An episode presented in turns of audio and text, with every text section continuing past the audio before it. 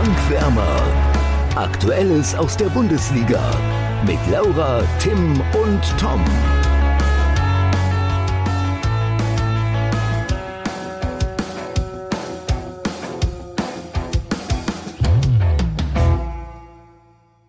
Im Osten nichts Neues. Union ist Stadtmeister und Hertha enttäuscht erneut auf ganzer Linie. Wann lernen Tim und ich das endlich? Laura und Tim.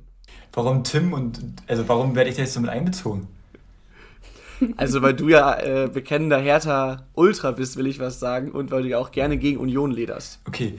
Genau wie ich. Tom, übrigens. bevor wir jetzt weiter darüber reden, du hast was ganz Wichtiges vergessen. Ich dachte, du denkst daran. Nee, habe ich nicht vergessen. Ich habe darauf ge gebaut, dass du es jetzt Weil, ansprichst. also, es ist was Historisches. Oder- oder Laura Es ist etwas Historisches. und alle Leute, die uns hier gerade zuhören, schreiben Geschichte mit uns zusammen.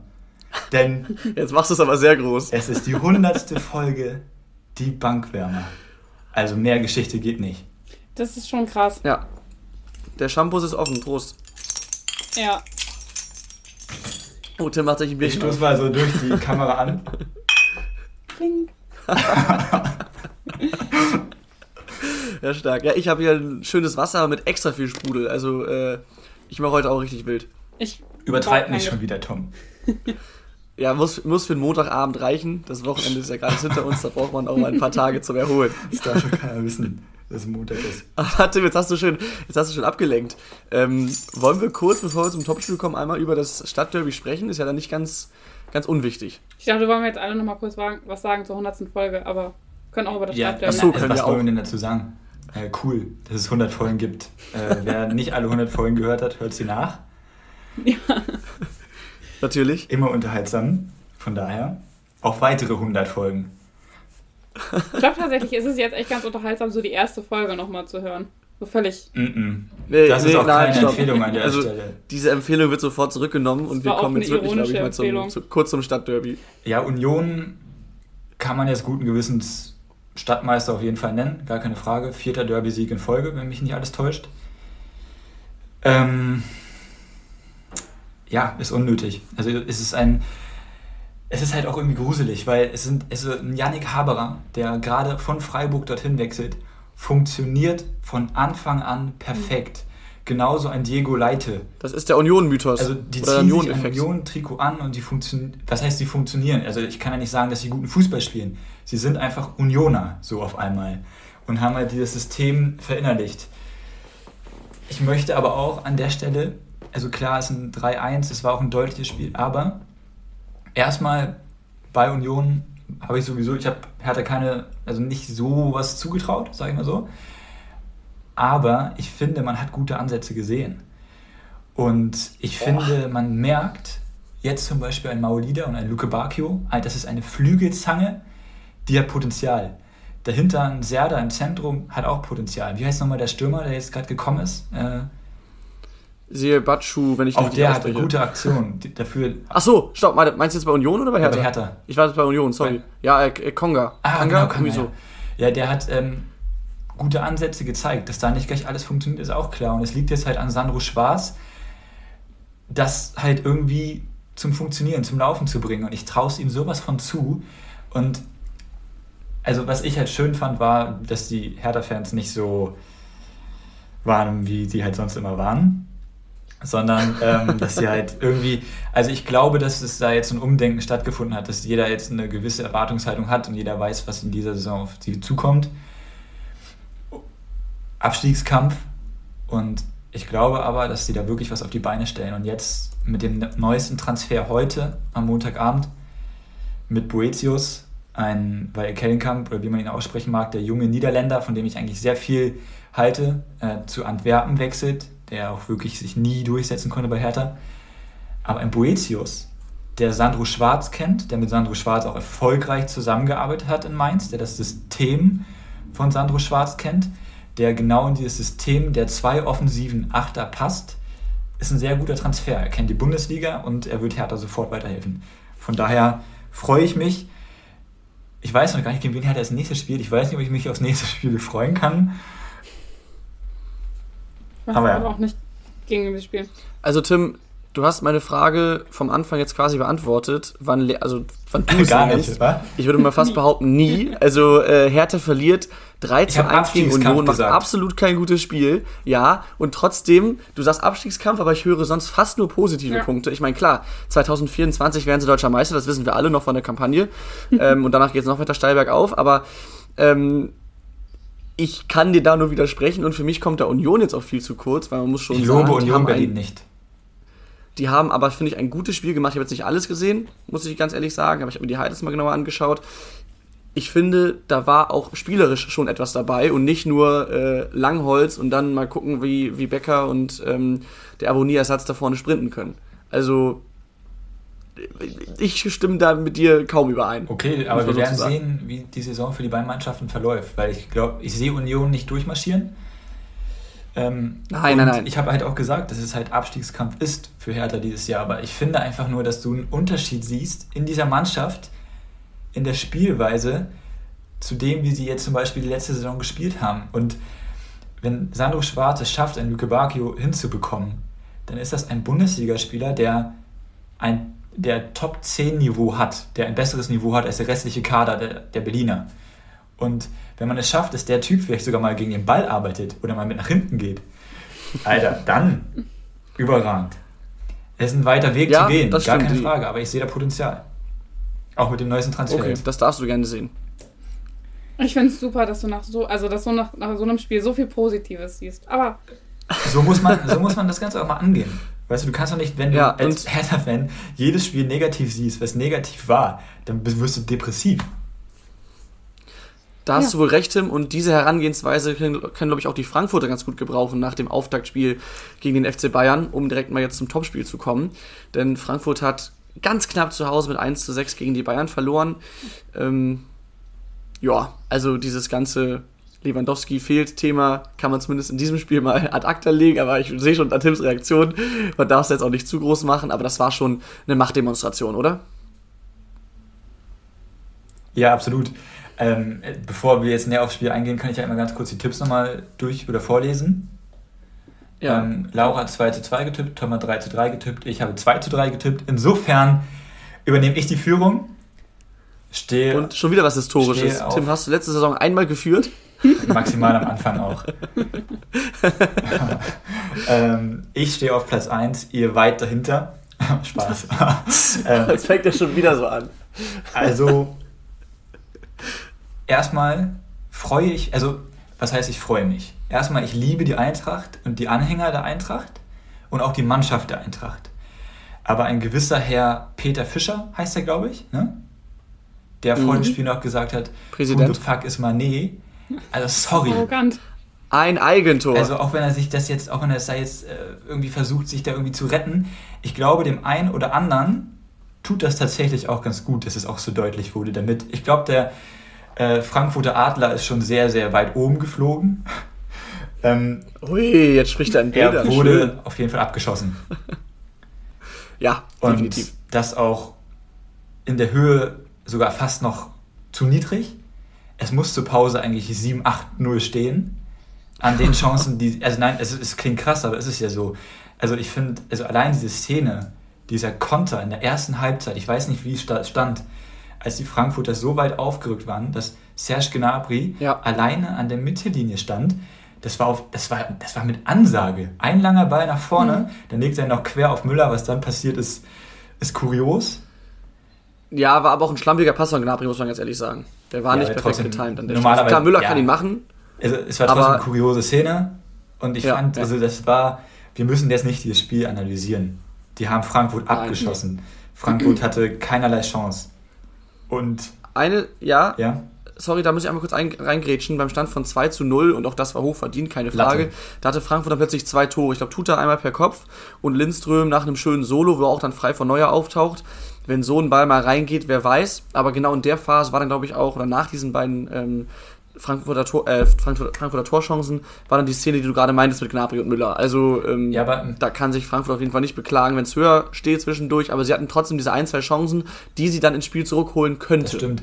Ähm, aber bei Lindström wird mir das ein bisschen zu sehr gelobt, weil es war doch schon sehr viel Zufall dabei. Also klar macht er das gut, aber der Ball springt von Hernandez Hacke dann nochmal in seine Laufrichtung und also es sieht spektakulär aus. Ja, das ist räumliches Sehen. Es sieht spektakulär aus, aber es war schon auch viel, viel Glück dabei.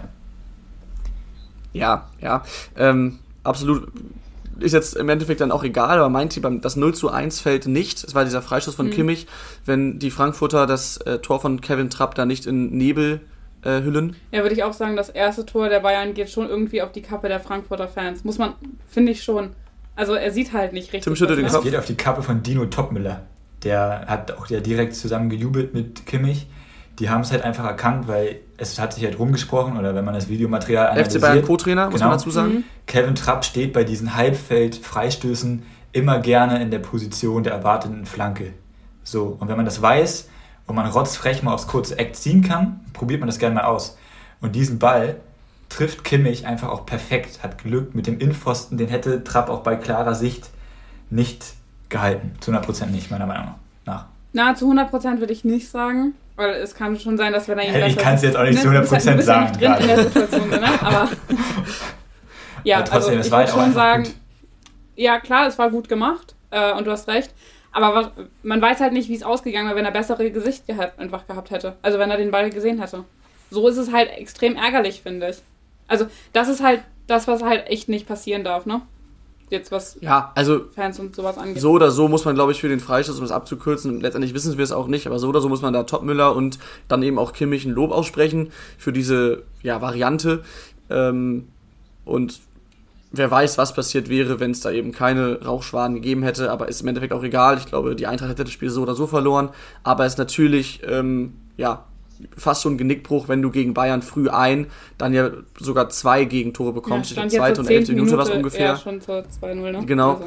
ähm, dann, dann ist das Spiel in der Regel verloren. So, von daher äh, im Endeffekt dann auch müßig. Frankfurt ja, war auch einfach dann defensiv nicht sortiert genug oder Bayern offensiv sehr stark. Das ist jetzt äh, schwierig einzuschätzen, aber ich glaube auf jeden Fall kann man sagen, dass die Bayern auch dieses Jahr ohne Lewandowski eine enorme Wucht in der Offensive haben. Hat man ja auch schon gegen Leipzig im Supercup gesehen. Ja. Aber was man auch gesehen hat bei diesen zwei Chancen beim Stand von 2 zu 0, die Defensive ist zumindest noch nicht 100% sattelfest. Ja, das wollte ich auch sagen. Also Frankfurt war da jetzt heute, äh, nicht heute, aber war da jetzt am Wochenende ähm, auch nicht der passende Gegner. Aber sag ich mal, wenn da eine Mannschaft kommt, die halt an dem Tag stärker aufspielt in der Offensive, sehe ich die Defensive da jetzt auch noch nicht so top. Aber das haben wir ja auch schon vor der Saison gesagt und ich finde, das hat das jetzt in dem Spiel auch gezeigt.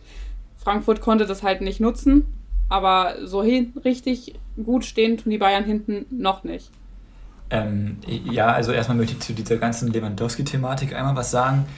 Also mich nervt das ein bisschen. So dieses, oh, Lewandowski Ja. wird nicht vermisst. Ja. Unfassbar, sobald der Kommentator das sagt, schalte ich eigentlich den Ton aus.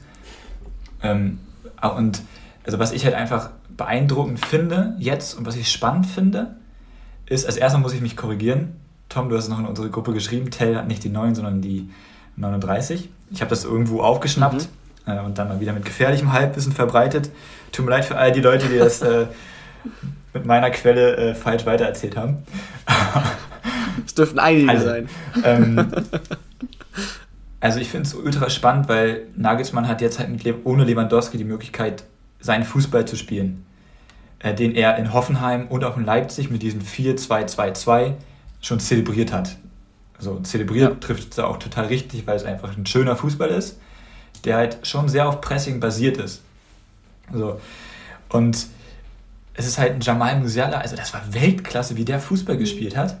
Auch ein Gewinner der Woche übrigens von mir, wenn ich das jetzt schon mal so sagen darf, weil, also sorry, so eine, so eine Leistung von dem habe ich noch nie gesehen, das war herausragend.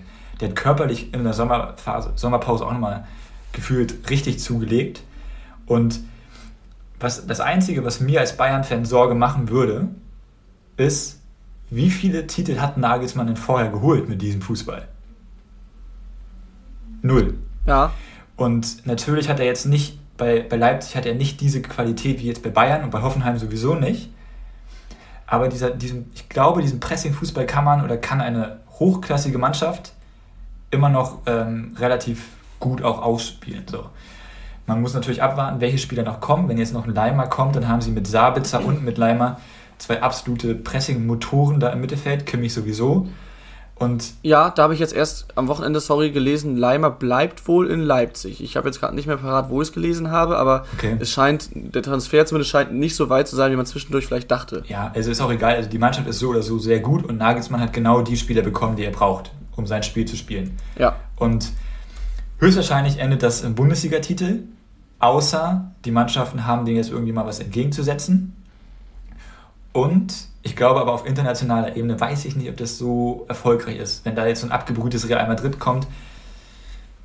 Hm. Apropos, ne, Frankfurt Ja. Real äh, am Mittwoch. Nur mal so. Für alle, die Oh, Supercup, stimmt. Helsinki. Stimmt. Wird herrlich. Wird irgendwie, ja, also ich also da ein jetzt zu der, zur Bayern. Entschuldigung. Zeig dich. Nee, sag ruhig. Ich wollte nur sagen, also ich freue mich auf Real Madrid gegen Eintracht Frankfurt, weil ich glaube, dass das schon sehr, sehr cool wird. Aber das war jetzt auch nur so. Achso, ja. Ja, ich glaube, das wird äh, der nächste Feiertag in Frankfurt werden, nach den internationalen Spielen der letzten Saison. Ich habe jetzt zu der Bayern-Thematik gar nicht mehr so viel hinzuzufügen, Tim. Das hast du, glaube ich, relativ gut auf den Punkt gebracht. Ähm, ich glaube, für die Bundesliga wird es auf jeden Fall reichen. Du meintest ja auch international könnte es eventuell gegen das eine oder andere hochklassige Team schwieriger werden. Mag sein, wird man sehen. Aber was natürlich auch der Fall ist, für mich zumindest jetzt nach diesen wenigen Eindrücken, die wir bisher sammeln konnten, ähm, dass Bayern jetzt mit diesen, dieser Offensive vielleicht noch ein Stück weit variabler ist als vorher mit Lewandowski. Äh, das wird auf jeden Fall dann auch interessant zu sehen sein, wie sie das über eine ges- gesamte Saison dann ähm, ja, in Ergebnisse ummünzen. Ähm, ich bin auf jeden Fall gespannt. Ja, zu 100 Prozent. Und zu Frankfurt würde ich vielleicht ganz gerne noch mal ganz kurz sagen, also Oliver Glasner muss sich auch noch mal ein Stück weit hinterfragen, was die Aufstellung angeht. Weil ich finde, er hat nicht die beste Elf auf den Platz von Anfang an gebracht, die halt möglich gewesen wäre. Man hat gesehen, wie ein Kolomuani äh, abgeliefert hat, ähm, der mir sehr gut gefallen hat, der auch das Tor gemacht hat. Klar, glasklarer Fehler, aber trotzdem hat er mir auch von, der, von seinem gesamten Auftritt her sehr, sehr gut gefallen. Auch ein Mario Götze hat mir gut gefallen. Man hat immer gesehen in so ein paar Situationen, okay, wow, so seine einzelne Bewegung, dass der einfach besonders ist. Ja, ähm, mit der, nicht der, also dass, dass, dass, dass Glasner nicht die beste Elf aufgestellt, hat, würde ich so nicht sagen, kann ich glaube ich auch nicht, weil ich jetzt einfach auch nicht gesehen habe, wie so die Vorbereitung einzeln der Spieler lief. Aber was eben auffällt, die gesamte Startelf waren alle Spieler, die letzte Saison auch schon da waren, außer halt Götze.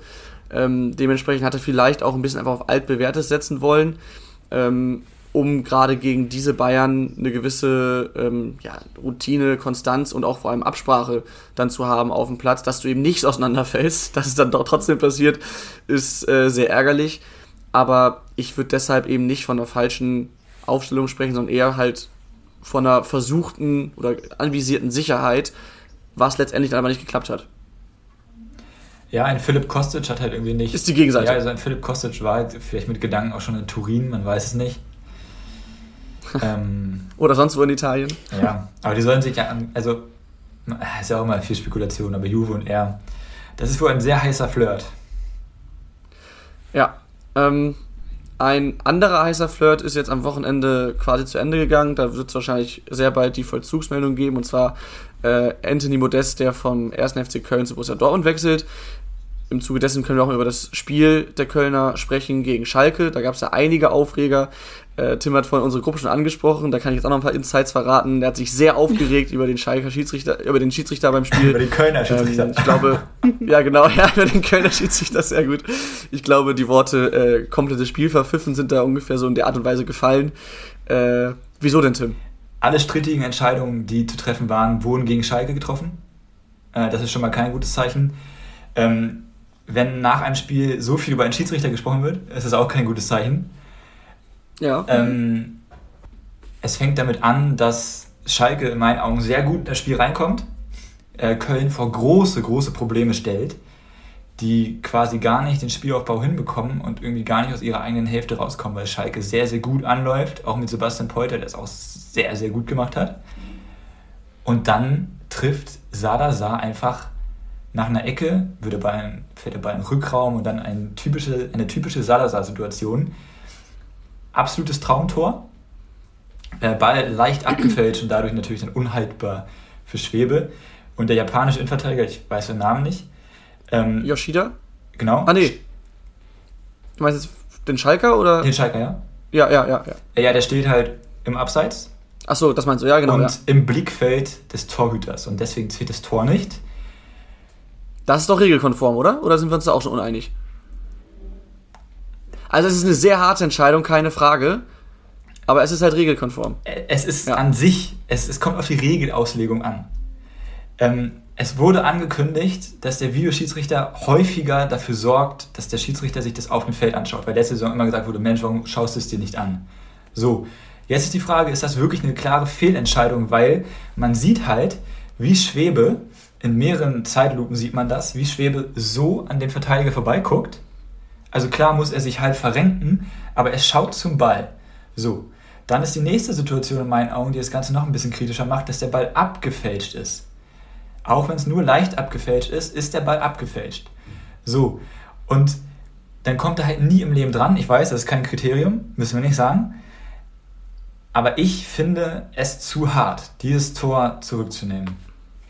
Ja, ich kann verstehen, was du meinst. Du sagst jetzt ja gerade selber noch, es ist kein Kriterium, aber wenn man jetzt bei jedem ähm, Schuss, wo dann eben ein passives Abseits vorliegt, was dann aktiv wird oder auch nicht, ähm, mit also so genau nachschaut, dann ist es, glaube ich, sehr, sehr schwierig, äh, solche Szenen zu bewerten. Und deswegen bin ich dann, auch wenn es in dem Fall einfach eine harte und auch bittere Entscheidung für Salazar und Schalke ist, bin ich dann ein Ehrenfreund davon zu sagen, okay, wenn ein Spieler am Abseits steht und im, im Blickfeld des Torhüters, dann ist es Abseits. Weil dann hat man eine klare Auslegung. Mhm.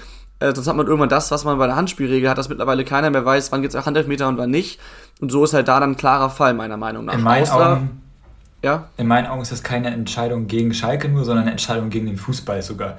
Weil es, ist ein, es ist ein so schönes Tor. Also sorry, ja, jetzt im Ernst. Ja. Es ist ein so schönes Tor und Yoshida oder wie der heißt, äh, ändert gar nichts an dieser Situation. Und er bewegt sich noch weg und blibla blub. Ich weiß, viel spricht dafür, dieses Tor nicht zu geben. Aber also ich finde es also ich finde es so schwierig. Also wenn das wirklich die Sicht beeinträchtigen soll. Also ich erinnere mich an viele Situationen an den HSV in der vergangenen Saison, wo das auch angeblich so gewesen sein soll, wo es dann nicht so war. So, und da fehlt mir dann halt wieder die Einheitlichkeit, die es halt einfach sowieso im Schiedsrichterwesen in meinen Augen nicht gibt. So. Und dann von Einheitlichkeit zu sprechen, wo es halt keine Einheitlichkeit gibt, finde ich halt falsch und auch unfair den Schalkern gegenüber, die so von Anfang an benachteiligt wurden. Ich stimme okay. ja dazu, was du sagst, von wegen Einheitlichkeit und dass auch die Regel vielleicht zu hart ist ähm, oder einfach auch nicht wirklich einsichtig, aber das sind ja mittlerweile viele Regeln, gerade was den Videoschiedsrichter angeht. Ähm, das kann ja kein Argument sein. Nee, aber nee, aber in dem Moment, so wie die Auslegung derzeit ist, ist es halt richtig, da zu entscheiden, dass es halt kein Tor ist. Die andere Frage ist halt wirklich, ob das so eine Regel sein muss. Also, es ist halt irgendwie schwierig. Und ob der Videoschiedsrichter da dann auch wirklich eingreifen muss. Also da stimme ich dir auf jeden Fall zu. Aber so wie es halt derzeit ist, ist es halt äh, leider kein Tor, obwohl es wirklich ein absolutes Traumtor war. Ja, also ich, ich bin da bei Laura, aber ich glaube, unsere Meinungen sind da klar. Wir können uns mal eine andere Szene anschauen bzw. darüber sprechen. Und ich glaube, da sind wir vielleicht schon mehr einer Meinung. Und zwar die rote Karte für ähm, Drexler nach dem Foul an Jonas Hector. Tritt ihm da halt dann mit, dem, mit der Sohle auf die Wade allerdings in einem Ausfallschritt und nicht im, mit, mit Nachdruck sozusagen. Ähm, diese Art des Fouls ne, ist meinetwegen, da ist eine rote Karte legitim, aber in dem Fall war es halt eben kein harter Tritt. Man sieht auch Hector, der hat sich anscheinend nicht mehr richtig wehgetan, der kann direkt wieder aufstehen.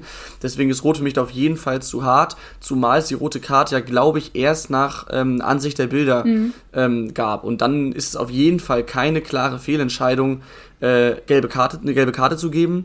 Und ich würde sogar so weit geben, dass es halt eben, dass es eine, eine Fehlentscheidung ist, rot zu geben. Deswegen ist das für mich auf jeden Fall eine überharte Entscheidung, die natürlich dann durch das Ansehen einer Zeitlupe auch, wo es immer nochmal härter aussieht, äh, zustande gekommen ist. Und dass so, eine, so ein Platzverweis dann, ich glaube, Mitte der ersten Halbzeit das Spiel maßgeblich beeinflusst und den Schalker einen großen Nachteil verschafft, ist klar. Hat ja auch Steffen Baumgart danach gesagt, dass es eigentlich, dass es klar keine rote Karte war.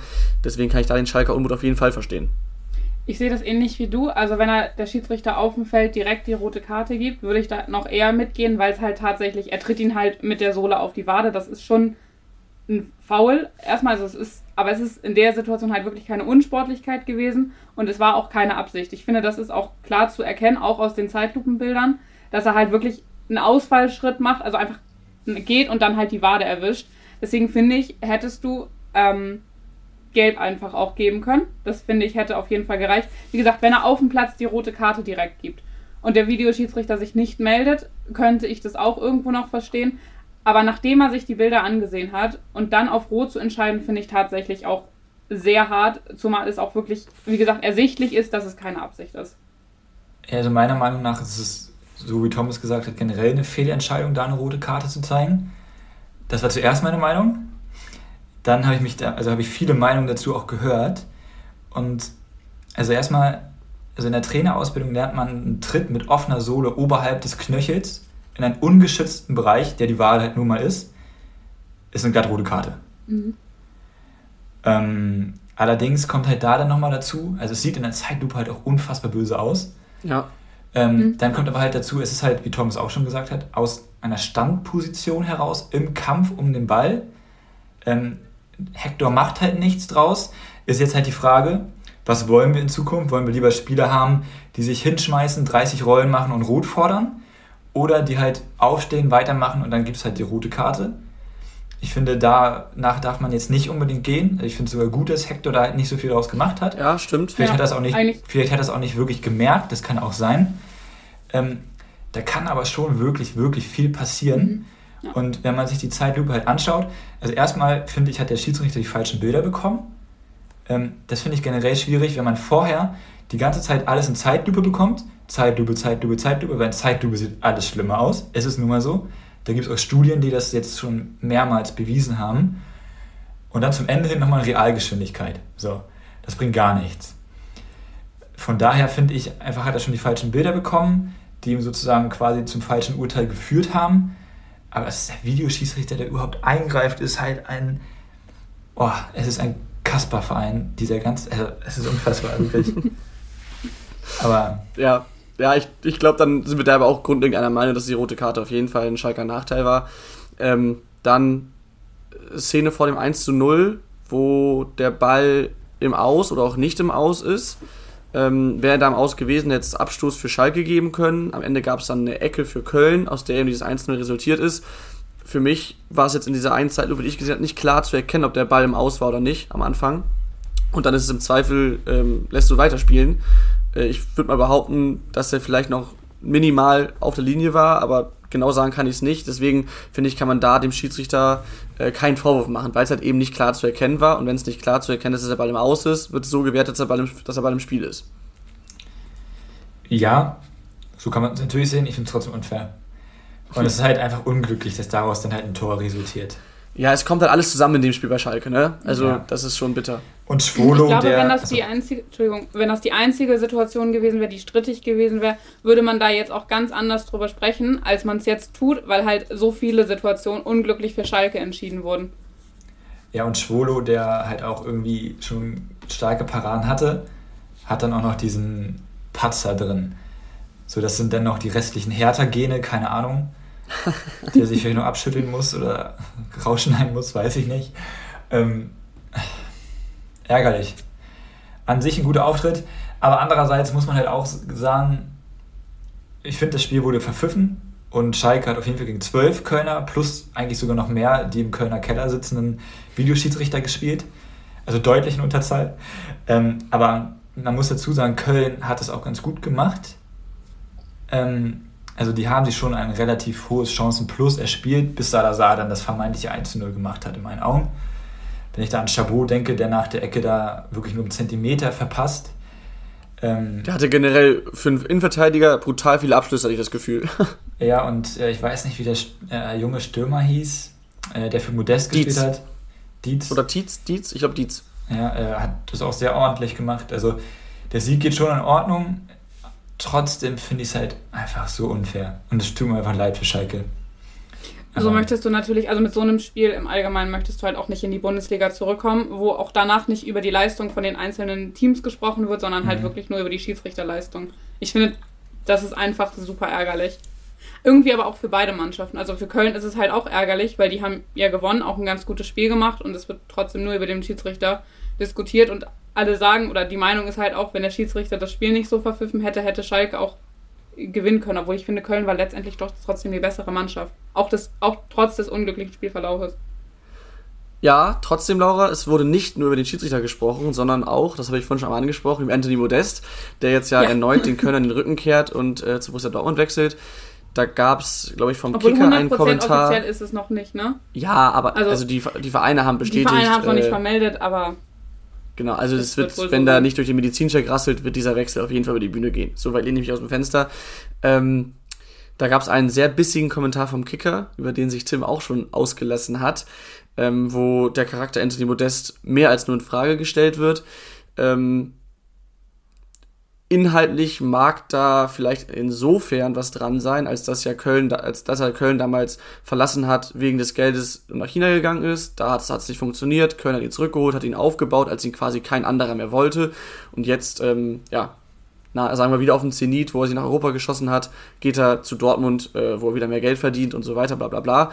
Das mag man kritisieren, aber man muss an der Stelle Anthony Modest zugutehalten, dass er immer mit offenen Karten gespielt hat. Er hat immer gesagt, er hört sich alle Angebote an. Ähm, man kann ihn, finde ich, Söldner nennen, aber er stand immer dazu. Und ich finde, sowas ist immer noch besser, dass man sagt, wenn mir ein Verein eine Stange Geld bietet, dann bin ich weg, weil ich das Geld haben will, ähm, als wenn man das eigene Wappen küsst und ein halbes Jahr später weggeht. Von daher würde ich da jetzt Modest keinen großen Vorwurf machen wollen über die Art und Weise. Aber dass er halt eben wirklich diese, dieser Verein, der ihm quasi alles gegeben hat, äh, zweimal so verlässt, ist natürlich einfach schon sehr, sehr schade und äh, zeigt halt, dass es im Fußball lange nicht mehr um die große Vereinsliebe geht. Ja, aber das ist ja nicht nur bei Anthony Modest so. Und ich finde, ja, nee, genau. er hat Genau, also er hat ja den Kölnern trotzdem was gegeben, weil er sie jetzt nach Europa geschossen hat. So, und ich finde, dann hast du es dir als Spieler auch verdient, dir bessere Angebote nicht nur anzuhören, sondern die im Zweifel auch anzunehmen. Und jetzt, ich finde, er wäre eigentlich auch blöd gewesen, wenn Dortmund anruft und sagt, möchtest du kommen? Wir bieten dir mehr Geld, es ist Dortmund. Wer sagt da nein? Also jetzt mal ganz ehrlich. Ja, also, er hat ja aber vorher schon er hat ja, sorry, er hat ja vorher schon, das stand im Kicker-Artikel auch drin, das ist ein Punkt, schon klar gesagt, ähm, ja, ich würde wohl gern wechseln und hat sich schon damit mehr als nur ins Schaufenster gestellt. Ich glaube nicht, dass Dortmund das direkt stimmt. auf Anthony Modest gekommen wäre, ähm, wenn er das vorher nicht achtmal so offensiv gesagt hätte, dass er gerne woanders hinwechseln würde. Das stimmt, aber ich finde, da hast du auch als Spieler das Recht zu, weil er ist jetzt auch nicht mehr super jung und er möchte vielleicht auch einfach noch woanders spielen. Also das ist, hat er ja das Recht zu. Und ja, es ist ja jetzt, also es ist ja jetzt auch nicht so, dass Köln ihn gestern zurückgeholt hat und er jetzt zu Dortmund geht, sondern dass Köln ihn zurückgeholt hat, ist ja, glaube ich, auch schon zwei Jahre her. Nicht gerade nicht. Ja, ist zwei, drei Jahre her, bin ich mir gerade nicht ganz sicher. Auf ist jeden Fall. Egal. Ja, so auf jeden Fall finde ich, hat er das Recht, ähm, jetzt zu Dortmund zu wechseln trotzdem dankbar für Köln zu, also für seine Zeit in Köln zu sein. Und er muss jetzt nicht als egoistischer oder als äh, gieriger Egoist bezeichnet werden. Dann sind nämlich Fußballer alle letztendlich gierige Egoisten. Weil David Raum ist ja auch nicht zu Leipzig gewechselt, weil er als Kind schon in RB Leipzig Bettwäsche geschlafen hat, ne? Sondern nee, Leipzig ist, ist alt, besser als. Ja. Leipzig ist sportlich besser und er wird damit Sicherheit auch mehr Geld verdienen. Also das ist ja im Fußball nichts Neues. So, Der Zeitpunkt, aber dass das gestern äh, rauskam, ähm, als Köln halt noch gespielt hat, das ist halt unglücklich, aber das ist auch nicht komplett die Schuld von Modest. Nee, und man muss halt jetzt auch mal dazu sagen, man darf ihn auch nicht Söldner nennen, unter gar keinen Umständen. Erstmal finde ich das Argument gut von Laura, äh, dass er Köln ja einiges zurückgegeben hat, weil wo wäre Köln ohne Modest? Das ist eine Beziehung, die nicht auf Einseitigkeit beruht, sondern auf ja, Geben und Nehmen. Beide wären ohne einander nichts gewesen. Ähm, so, und dann, also dieser Kicker-Redakteur, der das geschrieben hat, sollte sich selbst erstmal hinterfragen, weil ähm, man darf ja nicht jemanden, also, ich, also erstmal, warum ich nicht finde, warum man ihn nicht Söldner nennen darf, ist, es ist jetzt kein unmoralisches Angebot von Dortmund. Dortmund ist jetzt auch nicht dafür bekannt, äh, Newcastle-Gehälter zu bezahlen. Weißt du, wenn er jetzt zu Newcastle in die Premier League gegangen wäre, meinetwegen. Bei Dortmund steht meiner Meinung nach auch das Sportliche im Vordergrund. Der spielt Champions League. Der ist 35 Jahre alt und hat noch nie 34, Champions, 34 mhm. Jahre alt und hat noch nie Champions League gespielt. Natürlich wechsle ich dann den Verein, wenn ich die Möglichkeit habe. Und es ist jetzt ja auch kein Plastikverein. Es ist ein Traditionsverein mit der glorreichen Südtribüne. Ja. Ein so toller Verein aus Deutschland. So, wenn der Kicker-Redakteur gefragt wird, ob er für ein renommierteres Blatt oder für einen besseren Sender arbeiten möchte, wo er vielleicht ein bisschen Plus mehr verdient, Geld, ne? Wo ein bisschen mehr verdient, mhm. äh, nichts Unmoralisches und dann vielleicht noch mehr Schaufenster bei anderen auf einer größeren Bühne als beim Kicker unterwegs ist, sorry, dann macht man das. So, und ich finde diese Diskussion, ey, es ist so frech. Also, ich glaube auch nicht, dass Baumgart sich jetzt aufregt darüber, sondern über die Art und Weise, dass es dann rausgekommen mhm. ist, das ist ein gutes Recht. Meiner Meinung nach finde ich es jetzt nicht so schlimm, weil sie spielen nicht gegen Dortmund. Äh, klar, ist unglücklich am Spieltag, aber sowas passiert, ist halt so. Ähm, muss man halt mit leben. Und das wird auf jeden Fall eine Aufgabe für Köln jetzt. Ich bin gespannt, was sie machen mit den 5 Millionen, die sie höchstwahrscheinlich bekommen für Modest noch. auch ein schönes Sümmchen für einen 34-Jährigen wohlgemerkt, ne? Also davon noch 5 Millionen zu bekommen. Und dann freue ich mich riesig auf Modest bei Dortmund, weil es ist die perfekte Option. Es wurden Dzeko, Cavani und so weiter gehandelt. Ich bin froh, dass das alles nicht passiert ist. Es sind zwar alles größere Namen, aber die sind halt alle auch schon, auch alle im gehobenen Alter. Alle nicht mehr so top in Form, alle aus einer anderen Liga, müssen sich erstmal wieder an die Bundesliga gewöhnen. Modest weiß wie, fast wie kein anderer, wie die Bundesliga funktioniert. Wurde, glaube ich, letztes Jahr Vierter in der Torschützenliste, wenn ich mich nicht komplett täusche. Und wird jetzt halt einfach mal bedient von Bellingham, Reus und Co. Und er wird auf jeden Fall 15 plus Tore machen. Gar ja, keine Frage. Ich, ja. ich freue mich auch. Und es passt auch in die Spielweise. Das ist einfach der perfekte Neuner für Dortmund. Das wird so geil. Ich freue mich jetzt schon so drauf. Es wird richtig, richtig toll. Ja. Der Neuner hat äh, dem BVB vielleicht auch gegen Leverkusen ein Stück weit gefehlt, aber ich glaube, mit Blick auf die Zeit können wir über das Spiel, über das Spiel jetzt gar nicht mehr so groß sprechen. Ähm, vielleicht ganz kurz, ähm, das 1 zu 0 durch Marco Reus war in der Entstehung, finde ich, sehr, sehr stark, wie sie es erst pressen und dann das Ausspielen. Hinten raus etwas Slapstick, aber ähm, ja, sei es drum, ist geschenkt. Ähm, man muss aber auch sagen, in der zweiten Halbzeit hatte der, Dortmund, hatte der BVB dann schon viel Glück und vor allem Kobel, der für mich Spieler des Spiels war, weil er einfach auch sehr viel gehalten hat. Der hätte Leverkusen gut und gerne zum, zum äh, Ausgleich kommen können. Und äh, ja, die rote Karte für Lukas Radetzky war dann, äh, also ich glaube, da muss man nicht drüber sprechen, die ist halt unstrittig, aber äh, war auf jeden Fall nochmal ein Schmunzler zum Ende des Spiels. Ich möchte aber erstmal bei dem Spiel zum Beispiel den Schiedsrichter loben auch mal, weil ja. ich finde, es war ein unfassbar schwieriges Spiel zu pfeifen. Das war eine so hohe Dynamik, also das war unfassbar. Mhm. Ähm, aber ich möchte auch, also das Tor war stark, war richtig stark. Ich fand Dortmund in der ersten Halbzeit generell so unfassbar gut. Also es ist genau so, wie Terzic sich das vorstellt. Wir müssen nicht den besten Fußball spielen, aber ich möchte, dass wir immer mehr auf den Platz investieren als die andere Mannschaft. Und das haben sie gemacht und somit haben sie sich auch diesen Sieg erkämpft. Und um, um mitzuspielen, brauchst du halt eben auch einen guten Torwart. Den haben sie, das hat er gezeigt. Insofern perfekter Start, 1-0 Sieg und ja, wird auf jeden Fall ein interessantes nächstes Spiel dann in Freiburg. Und ich finde, das ist auch klar, dass du als Dortmund da jetzt nicht äh, komplett 90 Minuten die überlegene Mannschaft bist, weil Bayer Leverkusen ist ja auch eine gute Mannschaft. Also ne, auch, gehört auch mit zu den Top-Mannschaften. Und dann, wie Tim schon gesagt hat, ist es halt auch wichtig, dass du einen guten Torhüter hast. Ja, absolut.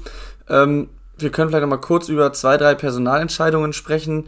Einmal bei Borussia Mönchengladbach, die haben es tatsächlich geschafft, den Vertrag mit Jonas Hofmann zu verlängern. Sehr, sehr wichtig.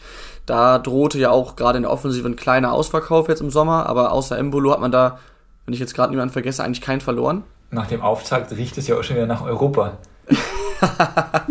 ja, absolut. Ähm, ich glaube, das war sehr wichtig für Gladbach und ähm, ich habe ihnen jetzt nicht so eine starke Saison zugetraut, aber ähm, ich glaube schon, dass sie äh, ja jetzt mit dem Kader dann doch ein bisschen was reißen können. Die dumme rote Karte hat ihn halt auch einfach in die Karten gespielt. Ja, absolut. Die, also auch die war unstrittig für, für Posch und äh, Thema Hoffenheim, die haben jetzt ja Angelino von, von Leipzig geholt. Ich weiß nicht, ob es schon so 100% safe ist, aber an sich ist das Ding durch. Das ist, glaube ich, ein sehr, sehr guter Ersatz für Raum, oder? Ja, denk, also. 1 zu 1 Ersatz. Also, ja. Ja, also ich habe auch den Transfer von Raum nicht verstanden. Also wenn ich Angelino habe, hole ich nicht Raum. Ähm, allerdings hat er halt auch jetzt in der letzten Zeit bei Leipzig nicht mehr total performt, aber ich glaube, der passt sehr gut zu Hoffenheim. Und zu Leipzig passt Raum halt auch einfach sehr, sehr gut. Ja. Von daher, und Leipzig macht jetzt momentan sowieso einiges richtig im Transfermarkt.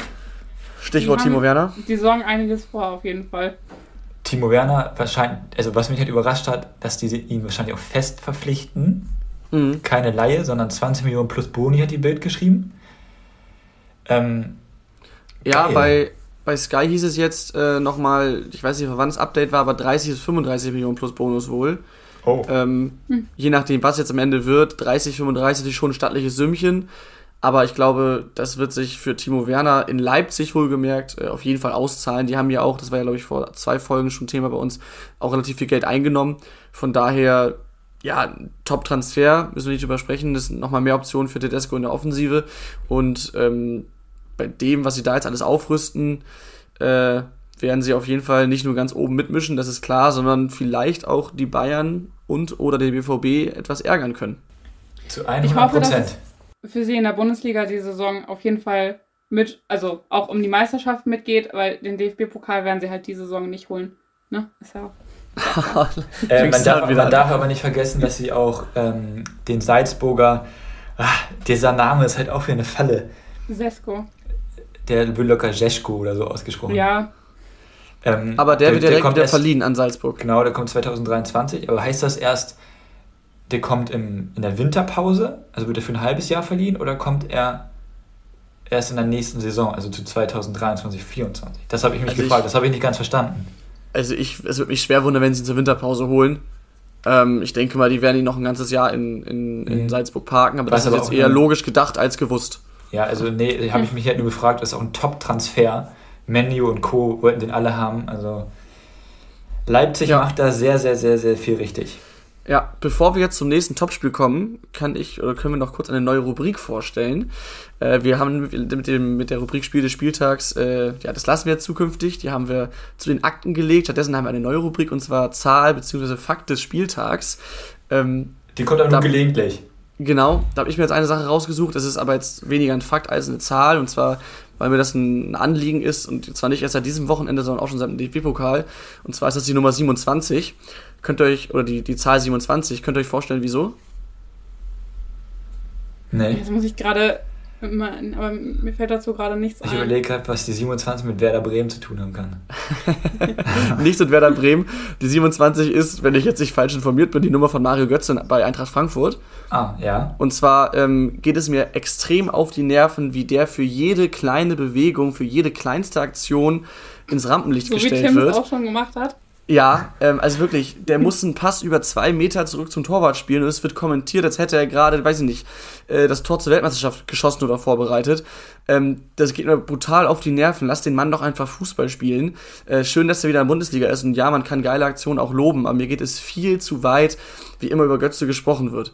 Das war im Pokal gegen Magdeburg extrem. Da habe ich den Fehler gemacht und habe ZDF war es, glaube ich, geschaut und nicht Sky. Oh, großer und Fehler.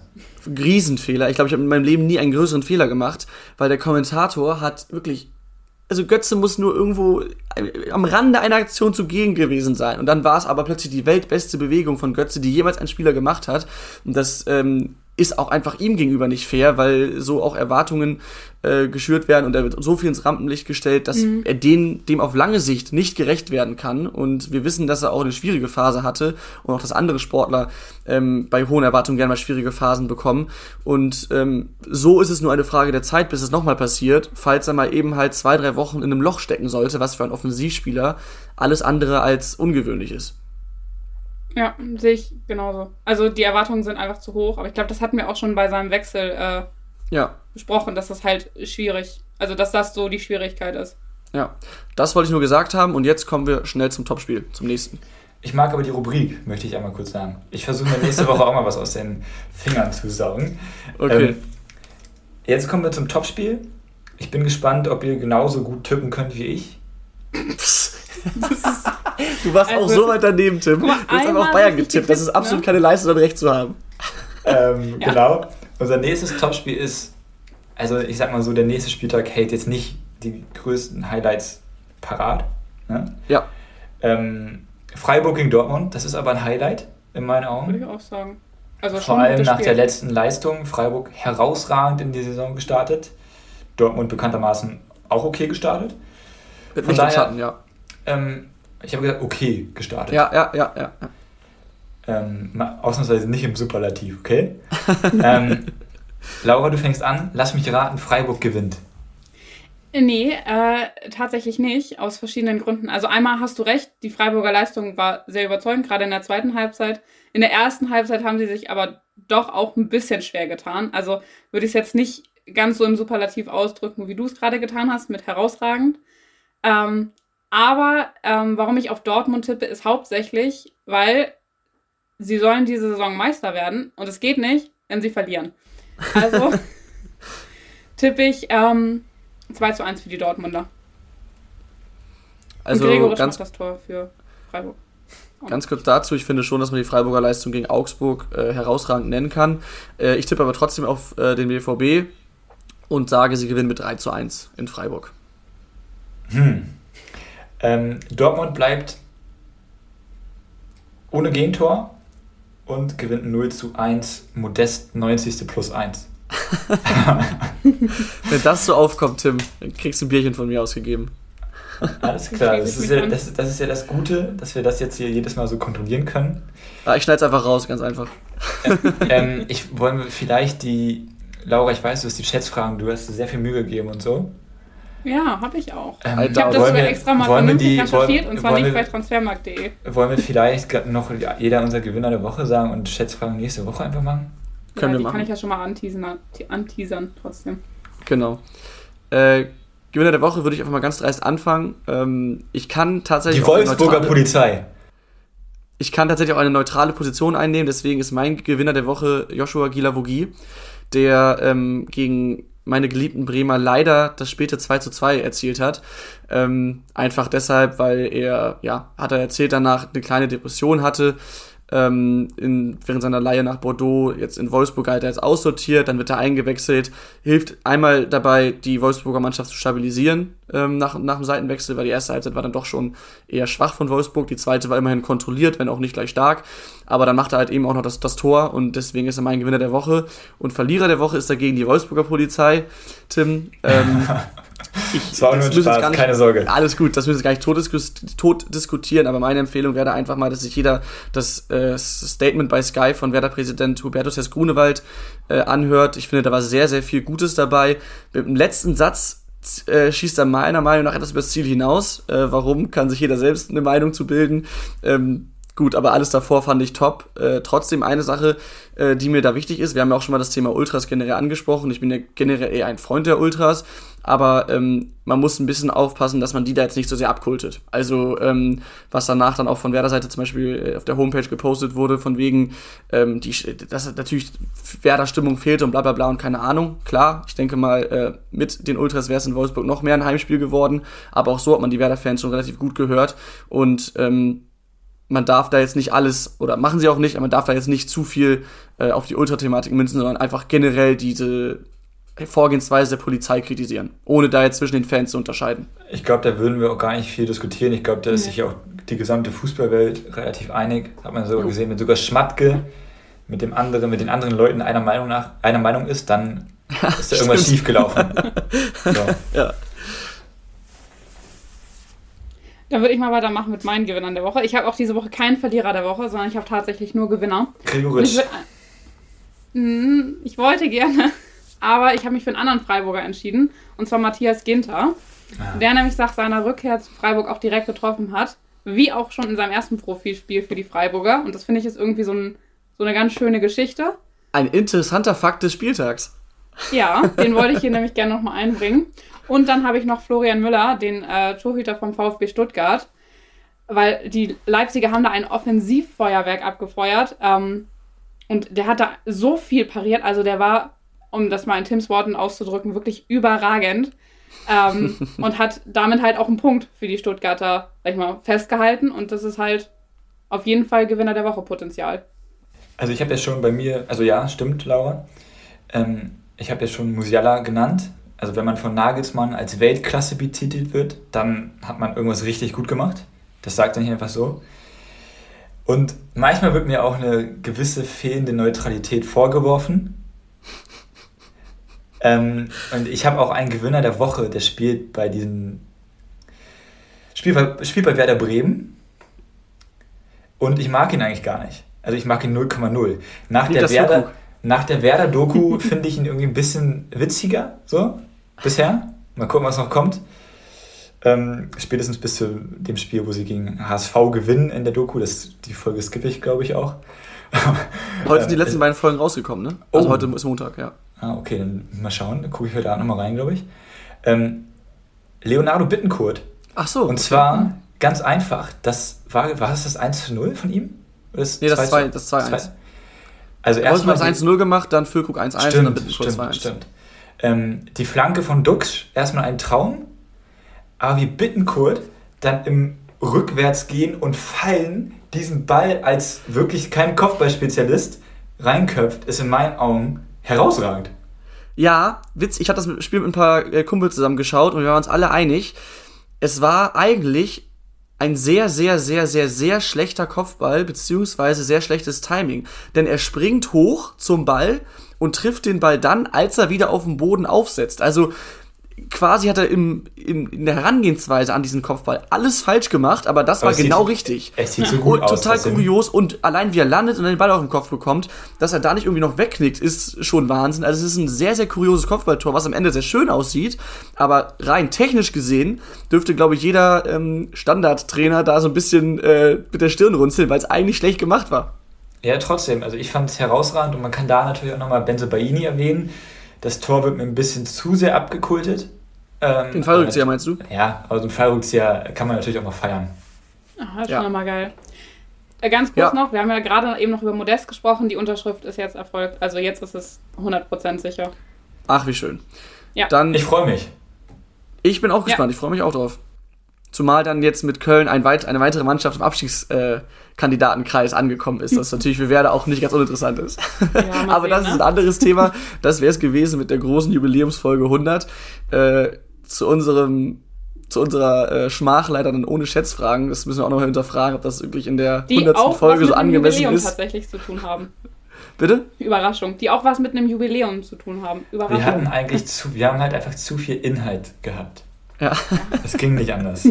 Inhaltlich zu stark aufgestellt, sodass die dann eher doch auf Unterhaltung basierten Schätzfragen äh, hinten rausfallen. Schade drum, aber die gibt's nächste Wir Woche sind ja auch ein. Informationspodcast, ne? Kein. Unterhaltungspodcast. Absolut. Hier gibt's nur harte Fakten. Ähm, das dann aber nächste Woche. Äh, bis dahin, liebe Zuhörer, macht's gut. Ciao, ciao. Haut rein. Tschüss.